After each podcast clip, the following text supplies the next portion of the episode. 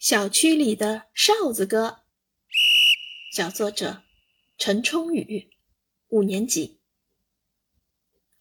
我们小区有一名保安，负责维护大门口的交通秩序，人称哨子哥。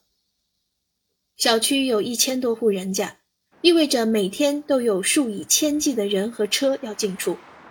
让这人流车流能各行其道、顺利通行，就是门岗保安们的主要职责。无论春夏秋冬，只要是哨子哥当班，他总穿一身挺刮的制服，套一件反光背心，双手戴上白手套，左手握一指挥棒，脖子上套根细绳儿，另一头拴着一只哨子，始终含在嘴里。他两眼放光，前后左右来回扫视，一刻也不离开眼前的车流。他步伐移动的频率特别高，速度特别快，但凡有不守规矩的，比如停错车道的。轮胎压线的、车距过大的、绿灯不走的等等，他会立即吹响口中的哨子，然后带着尖利的哨声，一个箭步飞到你面前，让你不马上纠正自己的行为都不好意思。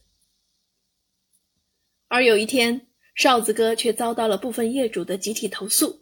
原因是离小区大门最近的六号楼业主实在没法忍受他每天早上六七点钟准时响起的阵阵哨声。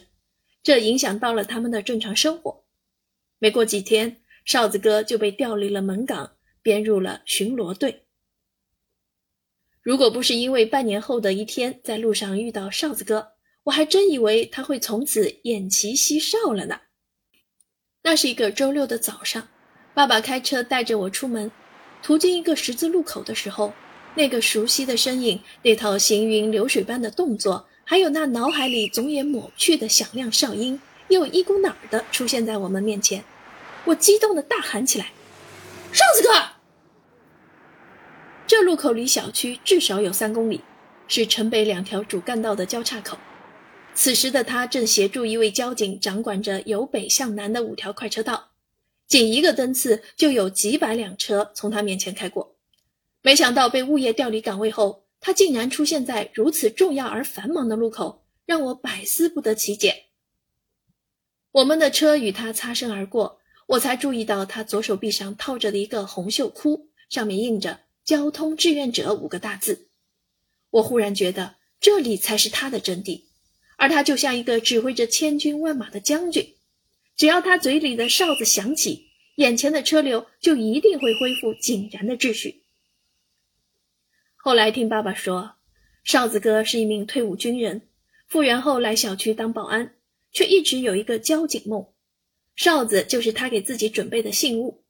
爸爸还说，他平时走路都带风，没事爱踢个正步，就爱跟不守规矩的人和事较劲儿。吹哨子是给自己壮胆儿。不管怎么样，如今交通志愿者的身份终于可以让他如愿以偿，我由衷的为他感到高兴。教师点评：身边的普通人有着不普通的梦想和踏实敬业的精神。小作者笔下的哨子哥就是这样平凡又伟大的普通人。小作者把自己看到的、经历的记录下来，语言朴实，感情真挚，让读者对哨子哥产生浓浓的敬佩之情。